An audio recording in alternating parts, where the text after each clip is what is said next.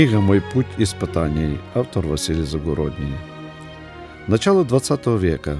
Россия, залитая кровью. Революция 1905 год. Война 1914 год. Октябрьская революция 1917 год. 20-е годы гражданская война, коллективизация. 30-е годы голод и, наконец, Вторая мировая война с Германией – Затем 1947-48 годы, юг Украины, сильный голод. В промежутках между этими событиями по каналах некоторых деноминаций шло пробуждение с открытием новых церквей, но с приходом Сталина начались гонения и преследования. В результате принятия постановления Всесоюзно-Центрального исполнительного комитета и Совета народных комиссаров о религиозных объединениях от 8 августа 1929 года служители церквей и многие активные верующие были арестованы, находились в тюрьмах и лагерях сталинского режима. Запретили выпуск христианских журналов и литературы. В Москве и Харькове были закрыты библейские курсы. Народ Божий в горниле страданий. Это было неравное противостояние. Детство. Когда делюсь вспоминанием о трудном детстве, многие удивляются, как так 50-е годы и до половины 60-х годов были очень сложными. Люди жили очень скудно, многие просто жили в бедности. По этому поводу имеется объяснение. Были две существующие причины. Первое. Дело в том, что мы жили на территории Бессарабии в пределах 90 километров от города Одессы. Территория Бессарабии была до 1944 года под правлением Румынии, тоже очень бедной страны.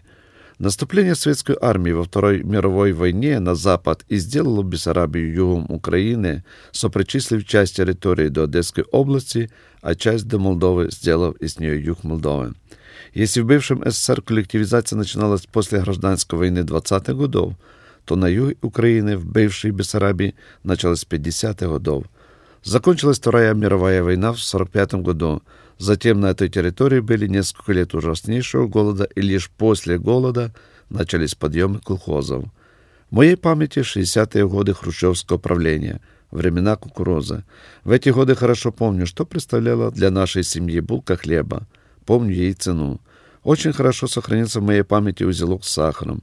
Хорошо помню, что представляли собой сладости, конфеты, печенье, которые мать берегла к праздникам Рождества. Знал цену купленной банки варенья и халве, и хорошо сознаю, почему мама это готовила только к праздникам. Очень хорошо помню не по нашим силам работу, коромысла для двух ведер и за 400 метров от дома глубокий колодец. За день нужно было носить воды столько, чтобы вечером отец мог полить огурцы, помидоры или капусту. Жестокое преследование, сильное психологическое давление на наш детский мозг создали потрясение, подобно волнам сильного землетрясения, чтобы разрушить до основания наш упорядоченный разум. Этот процесс был далеко не по возрасту. 1962 год усилились обыски по домам верующих. Идеология КГБ была в поисках Библии, христианской литературы, разных рукописей, стихов и песен. Духовная литература представляла собой уголовным делом, и за это многим приходилось платить большую цену. О литературы по тем временам и мысли никто не допускал. Закрытая страна, а переписывание песен, стихов христианских историй ушло в глубокую нелегальность. Аресты и суды. В сороковые годы Сверидон Амельян приговорен к расстрелу, затем заменили большим сроком тюремного заключения. Конец 40-х, 50-х годов Иван Кузьмич также осужден на большой срок. В 60-е годы пошли новые аресты. Первым арестуют нашего дедушку, суд. Я никогда не забуду тот вечер суда. Были дождливые дни в этот день, было что-то особенное.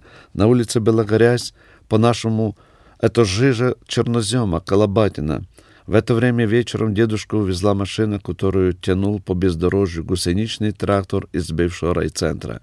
Везли, как объявили КГБ, судить государственного преступника, врага народа, врага коммунизма и атеизма, работника американского империализма. Так было объявлено односельчанам, хотя они дедушку знали как приличного разумного человека. Для многих служил он благословением в совете и деле милосердия. На суд всем односельчанам была явка обязательна, иначе могут не дать зерно. Бригадирам бригад проконтролировать присутствие своих подчиненных, кого нет, взять на карандаш.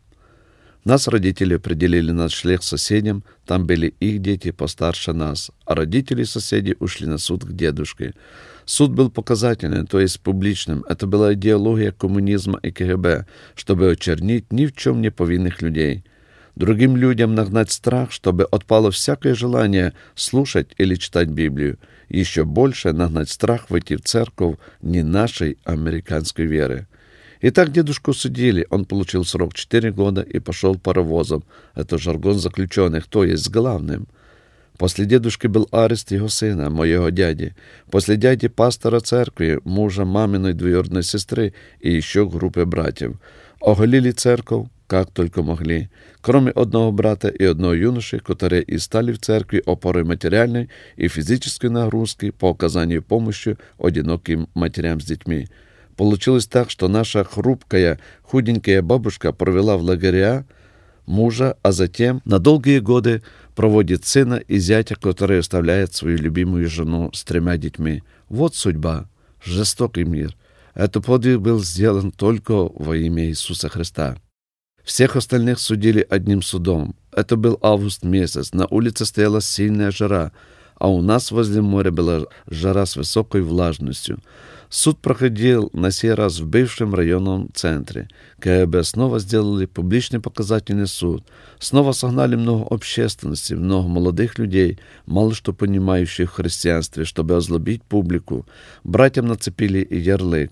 Это результат американского империализма.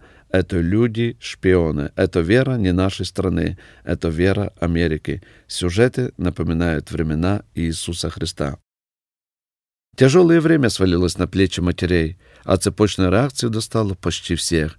Люди везде страшились насмешки, а мы были предметом позора и презрения. Нас считали безумными и отсталыми, хотя все верующие дети превосходно учились в школах. Нас всех благословлял Бог. Он обещал не оставить всех сиротами, вдовами и кропотливо проявлял заботу. Это ее личное обещание, это ее природа. Школьные годы. Начинает раскручиваться новый виток дискриминации. Учителю в школе было позволено абсолютно все. Он мог облить всякую грязью кого-то из верующих перед всем классом. Это делалось умышленно. Это та же политика и с целями и уложить в разум детей отвращение к нам, верующим и к Богу. Таким образом готовить будущее поколение в идеологии коммунизма. Коммунизм — это молодость мира и воздвигать ее молодым — а нас, верующих детей, этой политикой попытаться сломить. Учителю было позволено кого-то из нас просто поднять из-за парты, задавать далеко не по возрасту так называемые глупые вопросы христианского извращения. Бог уже в этом возрасте многому учил нас, учил терпению, снисходительности, учил жить верой. Эти годы становились базой нашего духовного становления. Все, что для мира выглядело юродством – то для нас спасаемых силою Божию. Мы продолжаем служить Господу, проводить богослужения. Когда органы власти заставали наши служения, старались делать фотосъемки. Делалось все таким приемом. Очевидно, выжидали под окнами, когда становились мы на колени молиться Богу, и здесь врывались быстро щелкая фотоаппаратами. На другой день уже в школах на стенах висели фотографии нашего служения. На переменах проходят учителя, останавливаются, поднимают все и всех на смех, чтобы сделать как можно больше дискриминации и принести нам как можно больше боли и страданий. Это был публичный геноцид. Делали нас просто позорищем. Мы постоянно были под названием американских шпионов, американского империализма. Мы были подростками, и от такого пресса очень часто просыпались утром и спрашивали, а почему этой ночью не пришел Христос? В нашем детстве понимание было, что пришествие Христа должно быть только ночью. Ожидали этого дня каждый день, и это было темой постоянного разговора.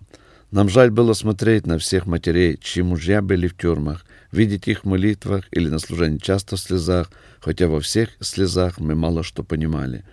Так нас ничего не сломило, хотя сильно это жаждал дьявол. Наоборот, все продолжали служить Богу, ревностно посещая служение церкви, участвовать в физических работах, копать огороды, сажать картофель или ее выбирать, на поле собирать после уборки урожая стволы подсолнуха для отопления домов. 1971 год. Я уже в Одессе. Один год учебы и на работу. Множество новых знакомств. Среди молодежи в городе и среди других регионов. Музыкальные занятия втягивают глубже в некоторые виды служений налаживаются хорошие связи. Морская волна бьет о берег, а затем по дну все втягивает на глубину. Так и моя христианская жизнь все больше тянула мне на глубину, куда я шел без сопротивления. Много времени пришлось уделять нашей домашней церкви.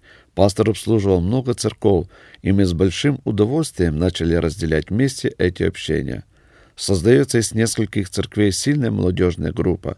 Люди были способны вместе играть на музыкальных инструментах, проповедовать, петь, рассказывать стихи, декламации, быть мобильными в перемещениях. Практически почти каждое воскресенье имели программы. Расширялись все больше возможностей знакомства с молодежью на юге Украины, Николаев, Херсон, Крым. Молодежное общение, служение, молодежные съезды – все использовали для возможностей для евангелизации и для служения духовных пробуждений. Когда говорят о евангелизации, начатой в 1988 году, где проводили еще в 70-х годах, также смело и отчаянно, но не в таких масштабах и не в таких условиях. Божье дело устраивалось, и Бог благословлял нас. Мы осознавали, что все, что делаем, нас хорошо видели. Находимся под прицелом глаз КГБ – все знали, что всем в одно время нам они не простят, что может потянуть тюремные годы, так и наше старшее поколение. Мы были готовы платить цену. Начали затягиваться штормовые точи, аресты братьев Николаеве, проходят суды и снова приговоры на годы. 1974 год. Снова двухдневный суд в Николаеве брата Хлевного. С большой группой молодежи города Херсон мы уезжаем на суд в Николаеве и снова слышим приговор суда и разлука на годы. Мы продолжаем работать. Все, что делали, делали с огромной любовью во имя Иисуса Христа, делали только к устройству Царства Божьего. Движение нашего коллектива доселе служит глубоким впечатляющим воспоминанием – не стыдно за это время, что прожито в молодости. При встречах есть о чем поговорить и есть что рассказать своим детям. Есть детали в служениях, которые не все рассказываются. Это была жертва и времени, жизни и большого риска. 26 сентября 1973 года я принимал святое водное крещение, вступая в завет с Господом. Этот праздник проходил на периферии, не в городе и даже не в нашей родной церкви. Все проходило подпольно тихо, глубокой ночью, поскольку преподавать водное крещение для пастора могло обернуться большими проблемами со стороны властей. Принимали водное крещение мы только вдвоем с моим другом Леонидом. К воде приехало всего несколько человек. Молитва Богу, и мы трое ушли в воду. Была красивая звездная ночь и хорошая погода, словно и природа соглашалась с нашим желанием вступить в завет с Богом и сопутствовала нам, разделяя нашу радость находясь уже в воде, в трепетном состоянии смотрели в звездное небо и отчетливо отвечали на все вопросы, которые нам задавал пастор. Мы верили, что наши ответы сейчас слышит Бог. Мы служили Богу, но с этого момента понимали, что вошли в полное посвящение Господу, вошли под большую ответственность жизни перед Богом. Ничем особенным мы не обладали, но то, что было в нас — какой-то начаток для природных способностей, они теперь принадлежат Господу. Теперь Господь используй именно там, где нужны и в чем нужны мы Тебе.